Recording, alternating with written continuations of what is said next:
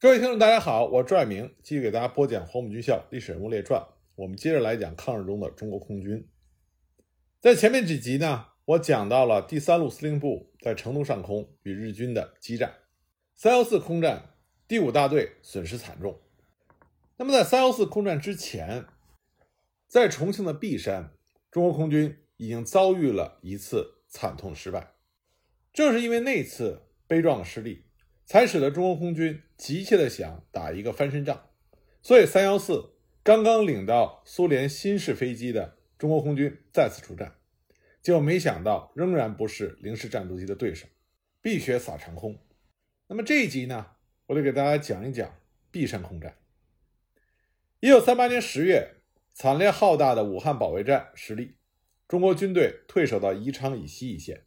中国空军随着地面战局的失利，向西进驻四川，保卫陪都重庆。整个一九三八年的冬天和一九三九年春，双方都在进行休整，并没有大的空战发生。由于日本方面拥有自己的航空工业。在战争中的损失可以得到人员、飞机的源源不断的补充，而中国空军历经多次血战，元气大伤。由于旧中国的航空工业无法自己研制飞机补充，只能仿制飞机，而且呢，自己造的飞机只出厂剪彩而不予使用。当时的西方列强都和日本保持着外交关系，所以只能少量的卖给中国性能较差的战机。至于说飞机配件，则受到日本的外交照会影响，摇摆不定，无法稳定的保证。许多西方飞机由于配件不足而被迫停飞。中方只有通过中苏互不侵犯条约，大量的购买性能已经开始落后的一幺五二、一幺六系列的战斗机，以及图波列夫 CB 二、伊罗申 TB 三轰炸机等飞机，在经过补充之后，基本能够应付与日机的空战。保障对主要空势的空防安全，但是无法保证对地支援。一九三八年十二月二十六日，日陆军航空队的轰炸机进犯重庆，开始了新的空中攻势。中国空军利用日机没有护航战斗机的保护，誓死拼杀，由地面的防空哨提供警戒情报。一旦日机进入到四川盆地，就开始绞杀。中国空军健儿虽然战事惨烈。但仍然是前仆后继。由于四川盆地、重庆的气候多雾，日机经常无法找到目标，所以在经历了几次打击和失败之后，他们把重点转移向了西北重镇兰州，并且为了平衡海军和陆军之间的利益，也由于日战区分界是海军专于长江流域及其以南，陆军是以北，所以呢，就改由陆军航空队用进口的意大利。菲亚特 B 二二零轰炸机对兰州进行空袭，但是日本陆军航空队同样由于护航战斗机航程的问题，在兰州上空也遭到了中国空军猛烈的打击，三次轰炸被击落众多飞机，遭受惨重的损失。进入到一九三九年初夏，日军再次把目光转回了重庆，重新开始对重庆的轰炸。初期的轰炸是由海军航空队单独执行的。他们的主力战斗机是三零九六式舰战战斗机，续航能力只有一千二百公里，而从武汉的汉口基地到重庆的单程航程就是九百二十五公里。这样的话，入川轰炸的日本轰炸机群无法得到战斗机的护航。这个时候，空袭日机主力三零九六式陆轰，只有用密集的编队、各机火力交叉掩护的办法来对付中国空军。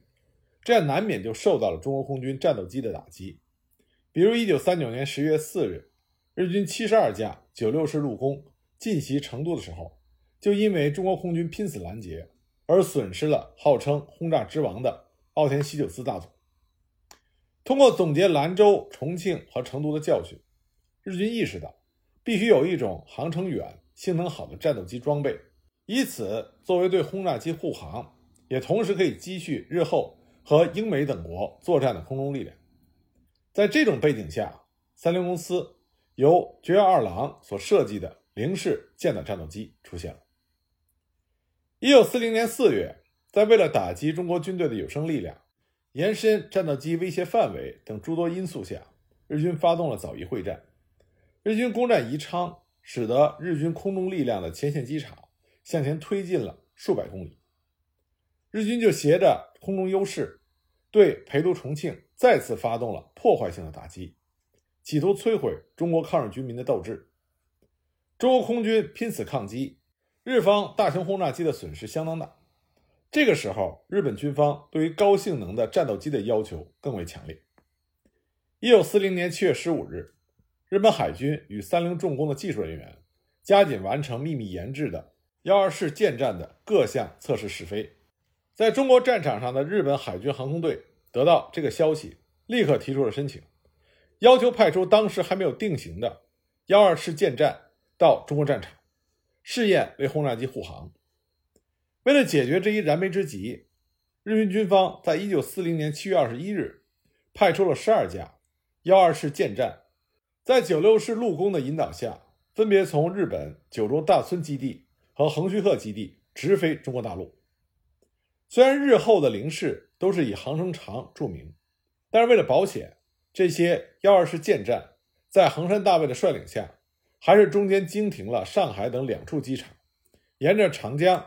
经由南京、安庆到达汉口，火线加入对重庆攻击的主力一线部队驻汉口的第十二航空战队。这些幺二式舰战和他们的飞行员受到了第一联合航空队司令山口多文少将和大西同次郎少将等高级指挥官的热烈欢迎，可见日本海军对于幺二式舰战的重视和期待。而直到十天之后，日本海军才正式将幺二式舰战列编。命名为 A6M1 零式舰上战斗机十一型，也就是我们常说的零式十一型。在刚刚入驻汉口基地的日子里，零式还没有直接护航轰炸机入川，而是在日军控制的范围内游荡，以期望飞行员能够熟悉它的飞行特性。八月初，中国空军第一大队的苏制 CB2 轰炸机在执行完轰炸任务返回基地之后，飞行员报告。说有一种新式的日机追逐，而且往日里日本战斗机通常很难追上当时世界所有轰炸机中飞行速度第一的 CB2，但这次日本的这种新机却可以在后方来回的变换位置而不被甩掉。接着前沿的地面警戒哨也开始报告说有一种小型又快速的飞机出现，而且机腹下挂有炸弹状物。由于当时的对空警戒哨多为农民，所以无法判别是炸弹还是副油箱。又因为这种飞机的航程远甚于常见的九六式舰战，出现在其无法到达的地方，因此中方将其判别为新式的单发轰炸机。没有想到这一错误的判断，被后来的璧山血战埋下了祸根。八月十八日，CB 二轰炸机九架前往轰炸宜昌的时候。再次受到这种不明日机的攻击，当场被击落四架，但这并没有引起中国空军的任何警觉。八月十九日，日方首次派出十二架零式护航五十四架九六陆攻，前往重庆轰炸。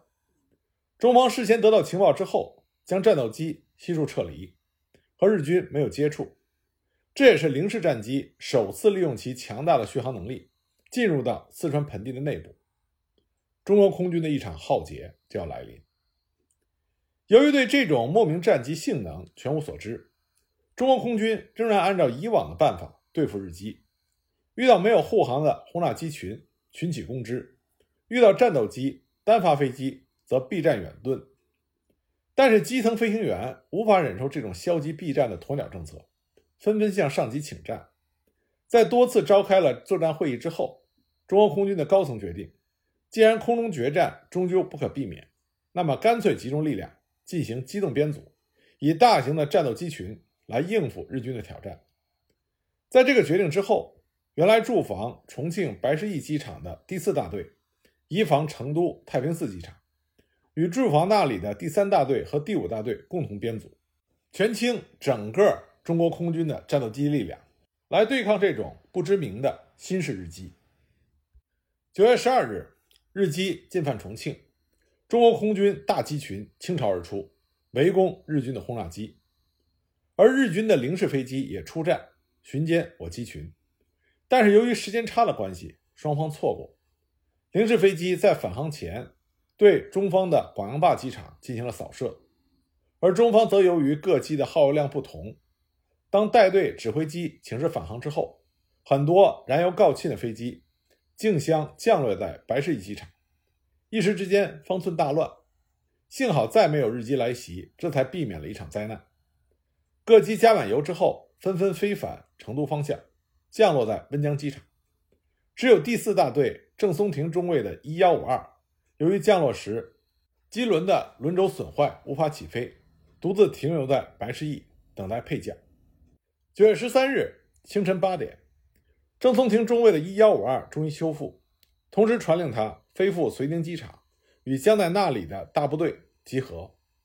正当他已经驾机起飞爬高之际，地面又打出了代表紧急降落的红色十字布。他马上重新降落。场站人员告知，重庆至绥宁的电话不通，很有可能遭到了汉奸破坏。速传空军前敌总指挥毛邦初司令的口头命令：所有在遂宁的飞机开车待命，领队注意无线电指挥。郑松亭中尉立刻再次起飞。为了避免没有无线电及导航设备的一幺五二迷航，他谨慎地向北，沿着蜿蜒的河谷向西北方向前进。而此时，于十二日疏散到温江机场的三个大队，已于拂晓之时编队飞往遂宁机场，完成了加油和集结。早上，重庆空军情报台据报通知，八点十分，日机十八架由武昌起飞向西。接着又报告说。续有十一架、二十七架，先后两批由汉口起飞。到了九点三十四分，再次报告说已经在渔阳关发现了日机八架，但是对于型号无法识别。于是，中国空军绥宁的大机群于十点四十五分分批起飞前往拦截。郑松亭飞抵绥宁的时候，没有和大部队遭遇。等他降落之后，发现有两架一幺五二由于故障没有起飞。郑松亭马上报告机场地面指挥官刘志汉，重庆的口头命令，防止起飞是成都地区司令下的命令，但此事要召回大机群为时已晚。十一点三十分，日军海军飞机五十六架进入到重庆上空，中方的战斗机群闻讯赶往市区，但抵达的时候并没有发现敌机。十一点四十二，正在搜索中的中方机群。发现敌机一群向东飞去，此刻发现地面的重庆市区已被轰炸。等到中方的飞机正要追赶的时候，领队机获知有敌人飞机将后续到达，所以中方飞机奉命飞返绥宁加油，各僚机跟随长机转变航向回航，一场恶战似乎就会避免了。突然，中方发现日本三零九七式轰炸机数架，还有一批不知名的陌生飞机。飞行员们判断这是日军新式的俯冲轰炸机，他们心想可以大干一场。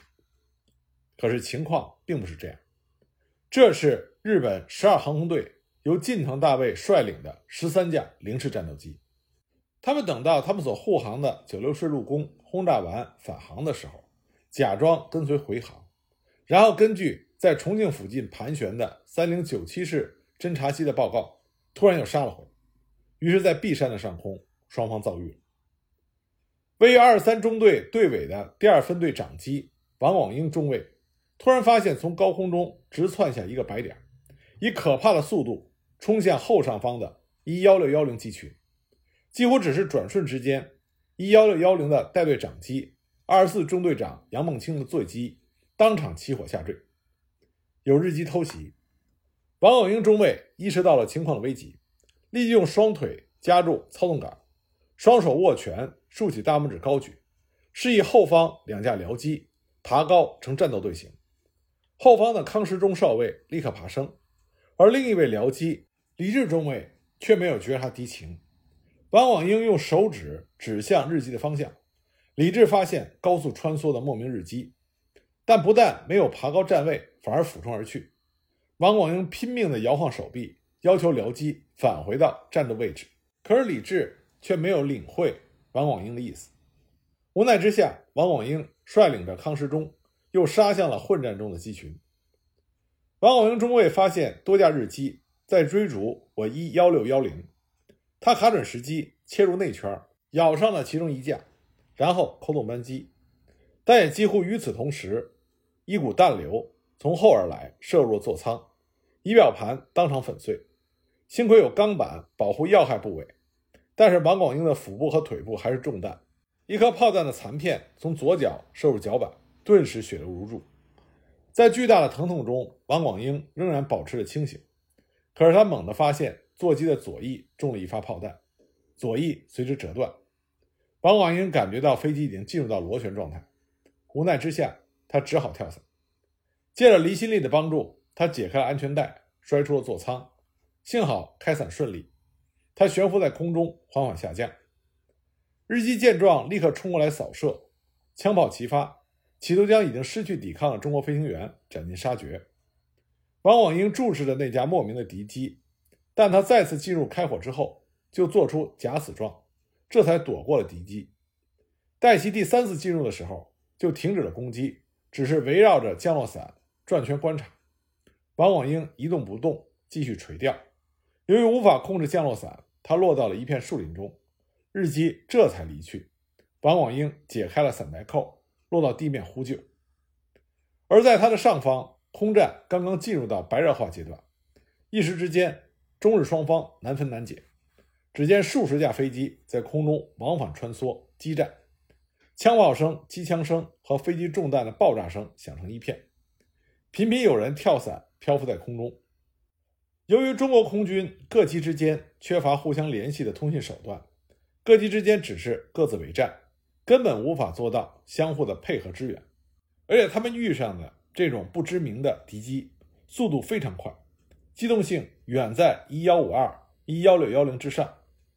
中国空军的飞机以往的高速盘旋战术根本无法应付，中国空军陷入到前所未有的困境之中。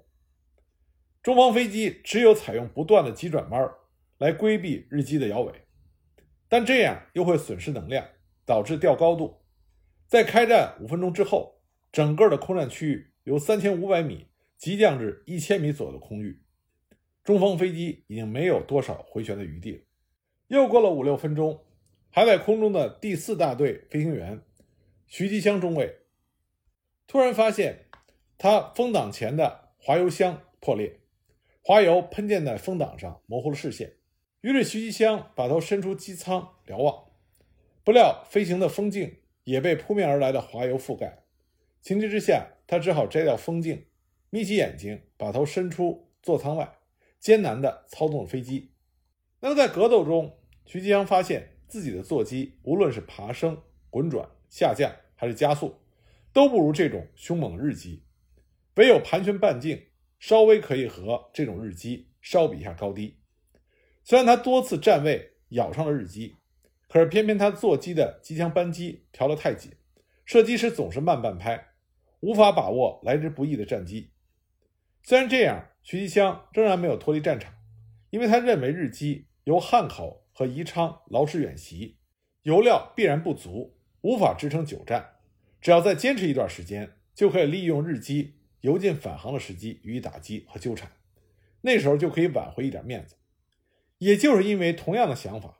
使得当时战场上的大多数的中国飞行员在空中苦苦的坚持，可是他们的想法错了，因为这种莫名战机，也就是零式战机十一型，它的性能远在一幺五二、一幺六幺零之上，双方的战机性能差了一个数量级还要多，在这种情况下，胜利的希望是渺茫的。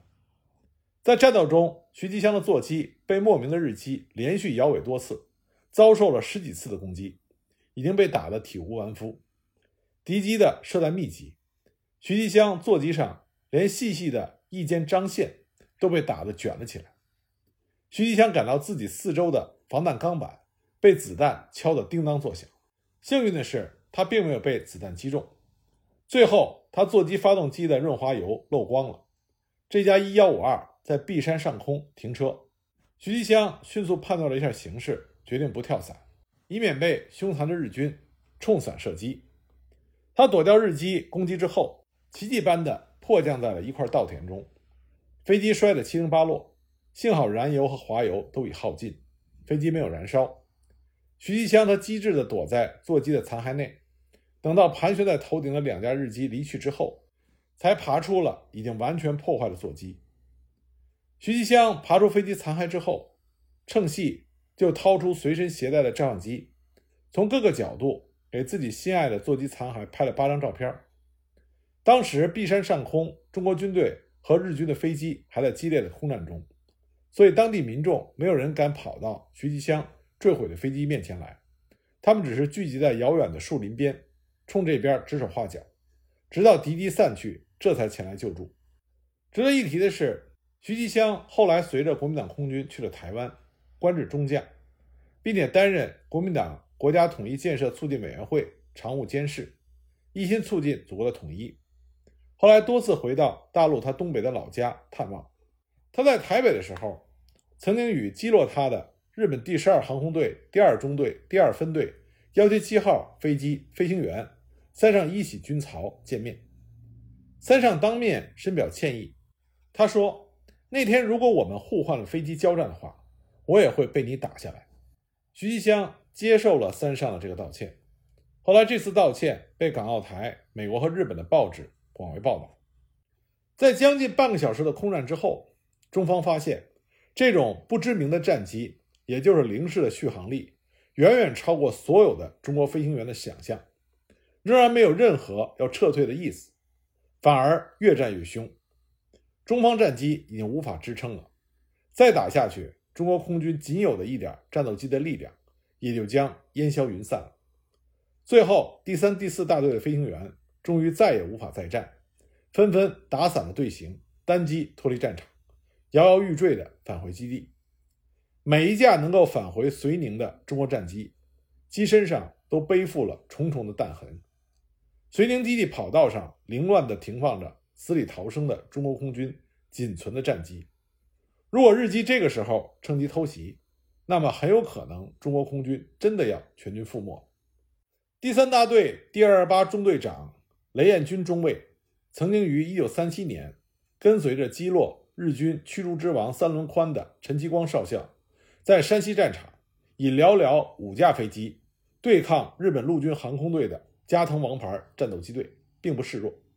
可是璧山的这次遭遇，让他在落地之后不禁黯然泪下。他说：“飞机差别太大了，根本没有机会还手。”看着伤痕累累的战机和惨烈的损失，在场的人员无不是潸然泪下。当天晚上，根据绥宁基地的统计，得以返回的飞行员中，受伤者计八人，牺牲者十人。中国空军空中损失战机十三架。迫降损失战机十一架，一共二十四架，而日方的战报是击落了中国空军飞机二十七架，大获全胜。九幺三空战之后，国民政府大为震惊。九月十四日清晨，军委会委员长蒋介石召开了紧急会议，在会上，他认为空军太不中用了，要派大机群前往复仇。对此，与会的空军人员都感到心情无比的复杂。据说。第四大队刘宗武副大队长曾经站起来说了以下一段话：“他说，我是航校三期您的学生，今天为了救国家、救同胞，我万死不辞，心甘情愿，勇往直前。但是也要让日本人付出一点代价才好。我们的飞机本来在数量上、质量上就都不如他们，如今他们又拿出今年新出的飞机来打我们十年前的旧货，我们连还手的机会也没有。”这样的牺牲有什么意义？我报告你以后，为了服从命令，我必定战死给您看。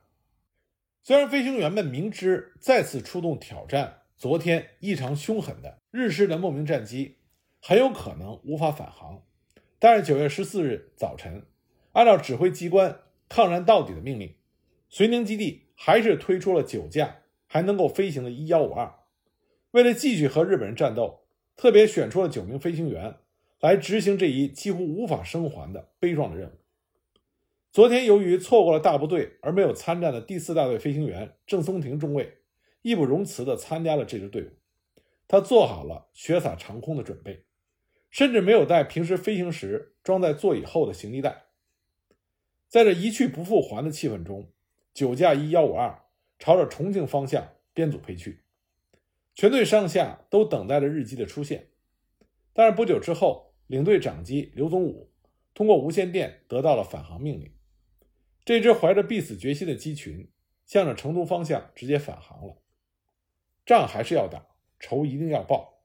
但是中国空军这些所剩无几的、经历过战火考验的优秀飞行员太宝贵了，他们应该在重庆上空拦截日本轰炸机，应该在陆战战场上空支援陆军，应该在航校里培养新的血液，而不能再这样无谓的牺牲了。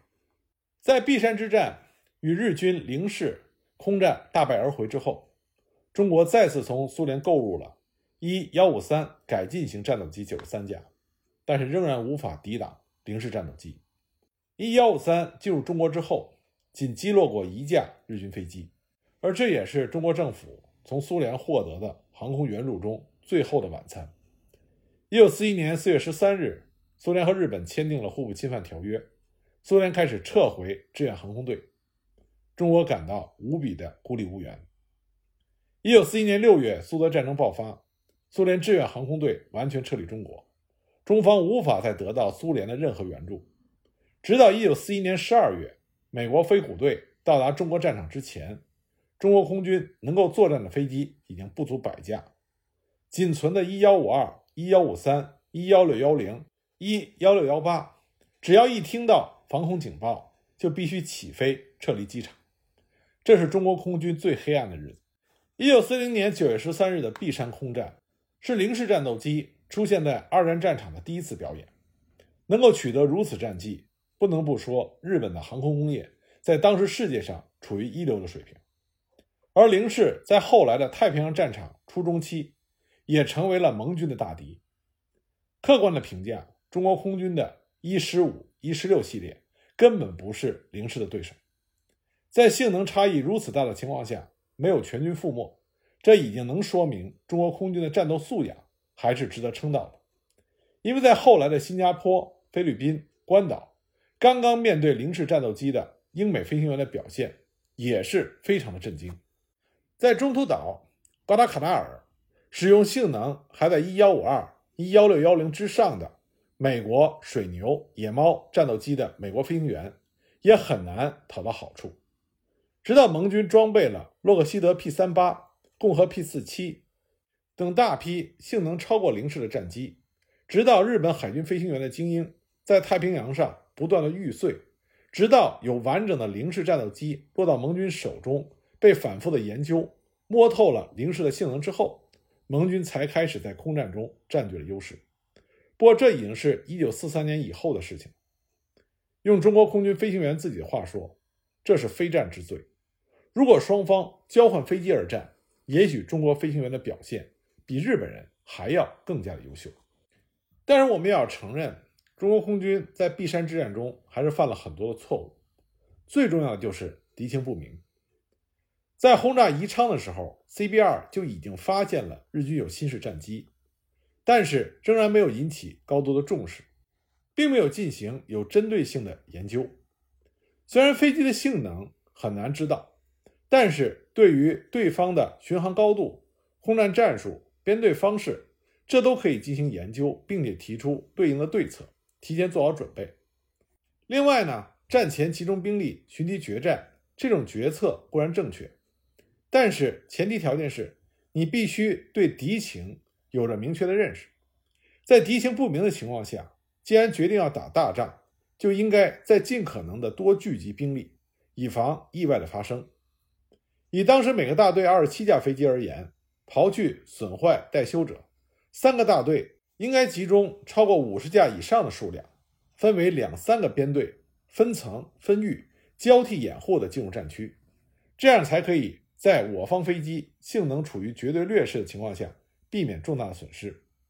最后呢，空中通信的保障也非常不利，导致了各机之间联络不畅，指挥不利，无法在空战中避免进一步的损失。